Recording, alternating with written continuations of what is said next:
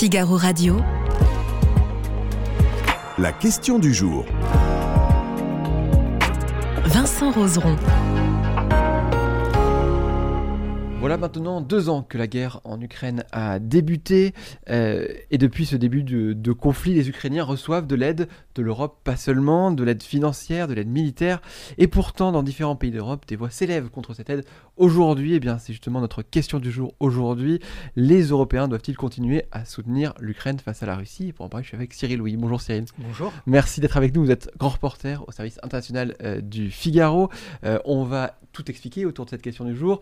On vous invite bien sûr à répondre à cette question du jour que vous pouvez trouver sur le site euh, du Figaro. Et n'hésitez pas non plus à nous poser vos questions. Avant de parler de cette question du jour, euh, Cyril, on va peut-être faire un petit point sur ce qui se passe aujourd'hui -hmm. en Ukraine, sur le terrain. Euh, comment on pourrait qualifier l'état des forces en ce moment? Est-ce qu'on peut dire que la Russie reprend l'avantage en ce moment? La Russie a marqué des points. D'une part en réussissant à stopper au cours du printemps et de l'été dernier l'offensive qu'avait euh, préparée euh, euh, à grand renfort d'aide occidentale et de, de, communication, d'ambitions affichées l'armée ukrainienne. L'Ukraine n'a pas réussi à percer les lignes russes ou de façon assez marginale dans le sud.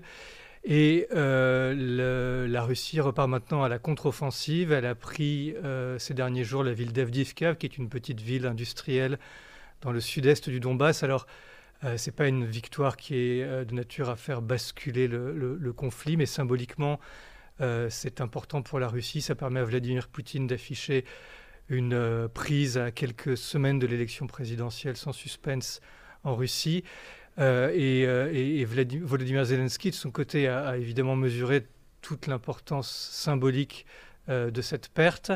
Euh, ça, il en a fait le, le, le symbole de l'aide insuffisante des, des, Occidentaux et il a essayé de rallier ses partenaires, ses alliés, en leur expliquant que s'ils n'accroissent pas rapidement leur soutien à l'Ukraine, d'autres villes comme Avdivka risquent de tomber. Mmh. Oui, ce que demande l'Ukraine aujourd'hui, c'est plus de matériel, plus d'armes, plus de munitions. Oui.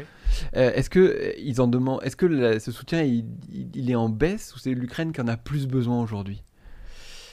Euh, Alors, euh, l'Ukraine euh, a constamment besoin de, matériel. Il y a une ligne de front qui s'étire sur plus de, de 1000 km. la Russie, depuis deux ans que dure la guerre, a développé ses capacités industrielles de manière spectaculaire. Et donc, il y a une asymétrie totale entre les forces en présence. On estime aujourd'hui que quand l'Ukraine est capable de tirer 2000 obus par jour, euh, la Russie en tire, elle, 5000 et que par, euh, par endroit, sur les zones les plus chaudes du front, euh, le ratio varie même de 1 à 10 entre les capacités ukrainiennes et les capacités russes. Euh, l'aide occidentale, elle s'est accrue depuis deux ans. Mais elle commence à se tarir, d'une part parce que le Congrès américain est divisé et bloque, le camp républicain bloque l'attribution de nouveaux plans d'aide à l'Ukraine, mm -hmm. et d'autre part parce que euh, l'industrie de défense européenne a eu du mal à monter en puissance. Euh, la conversion en industrie de guerre, en économie de guerre se fait lentement, trop lentement, et donc les moyens qu'on est en mesure de transférer aux Ukrainiens euh, marque le pas. Mmh. Est-ce qu'on sait aujourd'hui euh, précisément euh, qu'est-ce qu'on a fourni à l'Ukraine? Alors sans faire forcément un, détail, mais est-ce qu'on sait les ordres d'idées de, ce qu'on a fourni à l'Ukraine depuis le début du conflit? On a fourni beaucoup de choses. Alors euh, les Américains et les Britanniques ont commencé dès avant la guerre par fournir du matériel léger, notamment les fameux missiles anti-chars euh, Javelin, euh, qui ont permis dans les toutes premières semaines de guerre euh, à l'armée ukrainienne d'attaquer de, des colonnes de chars russes, notamment au, au, nord de Kiev, et de bloquer mmh. l'avancée des, des, des, troupes russes.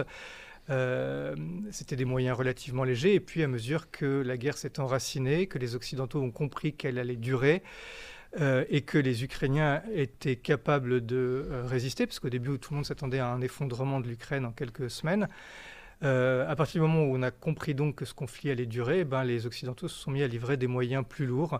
Alors, ben, on a livré toutes sortes de choses, hein, des moyens de défense antiaérienne, des transports de troupes, puis euh, des chars euh, l'année dernière. des drones, il y a une aide financière, notamment mmh. européenne, qui est très importante pour aider l'Ukraine à, tenir son, son, budget alors que mmh. son économie est, est complètement à l'arrêt. on a fourni plus récemment des missiles de longue portée qui sont très importants pour les Ukrainiens parce qu'elle leur permet de frapper euh, des euh, sites en, Crimée, de, de, frapper des sites sur le territoire euh, de, du Donbass occupé.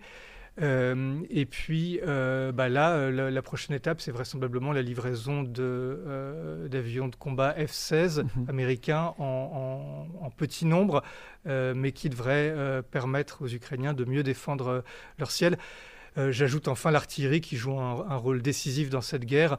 Et euh, il y a eu euh, des, des, dispositifs d'artillerie sophistiqués qui ont été livrés à l'Ukraine, aussi bien par la France, les fameux canons César, que par les États-Unis, les, obusiers M777, et puis les lance-roquettes multiples HIMARS, qui ont permis à l'Ukraine de, porter des coups très durs à l'armée russe. Mmh parce que vous le disiez, il y, a, du militaire, il y a aussi du financier pour aider l'Ukraine à, tenir. Euh, à quoi on peut s'attendre dans, les dans les prochaines semaines, dans les prochains mois, que cette aide continue encore une fois? Euh, Il y a une nouvelle aide financière qui est prévue de 50 milliards d'euros, je crois. Oui, alors, euh, à mesure que les Américains commencent à marquer le pas et que l'opposition des républicains au Congrès freine la capacité de l'administration Biden à aider davantage l'armée ukrainienne, les Européens sont conscients qu'il va leur falloir prendre le, relais. Et donc, euh, le, Conseil européen, c'est-à-dire les, 27 États membres, se sont mis d'accord tout récemment sur une enveloppe de 50 milliards d'aides euh, à, l'Ukraine. C'était important, notamment parce que ça a permis de montrer que euh, les 27 étaient capables de surmonter leur division. Mmh. La Hongrie a essayé de, de s'opposer à l'octroi de cette enveloppe, et puis finalement, elle s'est laissée convaincre c'est pas toute l'aide euh, européenne, puisque euh, parallèlement, il y a un certain nombre d'États qui ont annoncé ces derniers jours la signature de conventions d'aide euh, bilatérales à l'Ukraine. Volodymyr Zelensky était il y a quelques jours à Paris et à Berlin.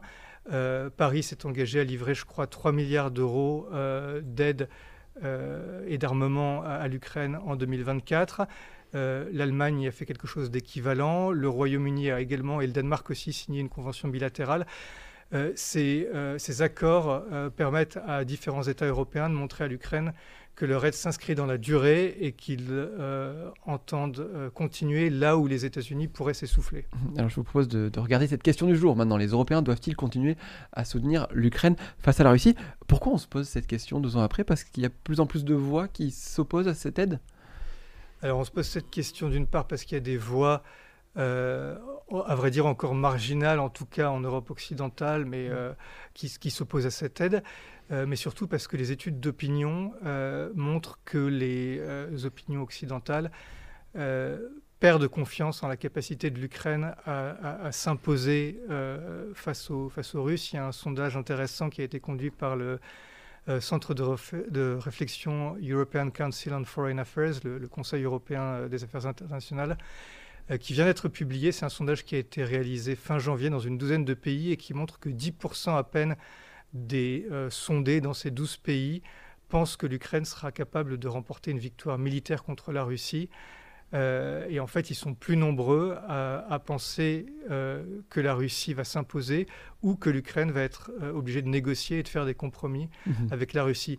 et forcément, ces sondages sont lus à la fois dans les capitales européennes, à Kiev euh, évidemment. Et donc euh, la question de la pérennité euh, de, du soutien européen à, l'Ukraine risque de se poser dans des termes un petit peu différents dans les prochains mois de ceux dans lesquels elle s'est jusqu'à présent posée. Alors, on va regarder les résultats de ce sondage qu'on fait sur le site du Figaro. La question du jour, les Européens doivent-ils continuer à soutenir l'Ukraine face à la Russie? Eh bien, 65% des internautes jugent qu'il faut continuer de soutenir mmh. l'Ukraine face à la Russie. Est-ce que c'est un score qui vous surprend? Non, euh, je pense que euh, c'est cohérent avec les, sondages qui sont, euh, qui sont publiés ces, derniers mois.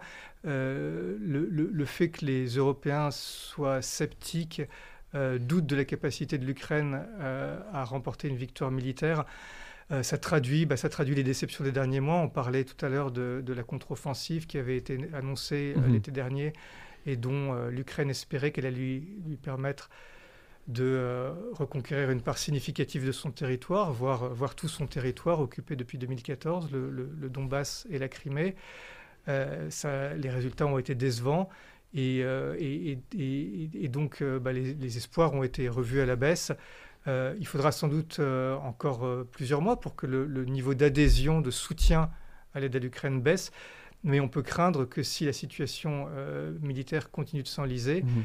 Le, niveau de soutien baisse également. Oui, parce qu'on le disait en début de live, euh, le, front, alors il y a eu la contre-offensive ukrainienne, mais globalement, le front est gelé depuis plus d'un an maintenant aujourd'hui. Oui, le front est gelé depuis plus d'un an. En fait, il y a eu euh, disons, trois grandes phases jusqu'à présent dans cette guerre. Il y a eu les premières semaines d'offensive russe. Encore une fois, tout le monde pensait que, l'Ukraine allait s'effondrer. Elle a tenu bon, elle a euh, empêché la Russie de s'emparer de Kiev. Ensuite, il y a eu une deuxième phase au printemps, à l'été et à l'automne 2022. Là, l'Ukraine a été capable de repousser la Russie et de reconquérir des territoires, à la fois dans la région de, de Kharkiv, dans le nord-est, et de Kherson au sud. Euh, et puis ensuite, euh, l'Ukraine s'est préparée à cette fameuse contre-offensive qui était prévue au printemps-été 2023. Euh, et pendant plusieurs mois, elle a tenté de pousser. Elle a parfois réussi à regagner quelques kilomètres de terrain ici et là, notamment dans le sud, dans la région de Robotiné. mais n'a pas réussi à percer de façon significative les lignes russes. On en est là maintenant et ce qui se passe, c'est qu'on rentre dans une quatrième phase où les lignes sont figées et où la Russie se remet à, à pousser, forte euh, de ses capacités euh, beaucoup plus importantes que les capacités de l'armée ukrainienne, désormais parce que, parce que la Russie s'est mise en économie de guerre mm. depuis, euh, depuis deux ans et que ça commence à mm. porter ses fruits. Oui, est-ce que justement l'Europe, parce que vous en parliez aussi au début de, de ce live, est-ce que l'Europe peut elle aussi aujourd'hui passer en économie de guerre? Bah, L'Europe, elle, elle, parle de passer en économie de guerre depuis à peu près un an et demi. Euh, elle investit, mais c'est compliqué, c'est lent. Il faut euh, fournir des garanties aux industriels de défense pour qu'ils engagent des, investissements, parce qu'on voit bien que les armées européennes euh, avaient cessé d'investir dans la constitution d'armées de, de, masse au profit de, de capacités technologique. Euh, euh, et, donc, bon, il y, a, un retour en arrière qui est fait. On se remet à investir dans la fabrication de, munitions, dans la fabrication d'engins blindés. Euh, mais ça prend du temps, il faut reconstruire des usines. et puis, la deuxième chose, c'est qu'il faut se coordonner. Alors, Ursula von der Leyen, la présidente de la Commission européenne qui candidate à un nouveau mandat, vient d'annoncer qu'elle propose euh, de créer un poste de commissaire européen à la défense, qui serait une espèce mmh. de révolution euh, culturelle en, Europe. Euh, elle propose de créer une politique de défense et d'industrie de défense commune. mais on a vu aussi que ça faisait immédiatement grincer des dents parce que bah, les industriels de défense qui sont en concurrence les uns avec les autres craignent que ça lèse leurs intérêts. donc on parle d'une révolution culturelle qui s'amorce, mais qui risque d'être longue à mettre en œuvre.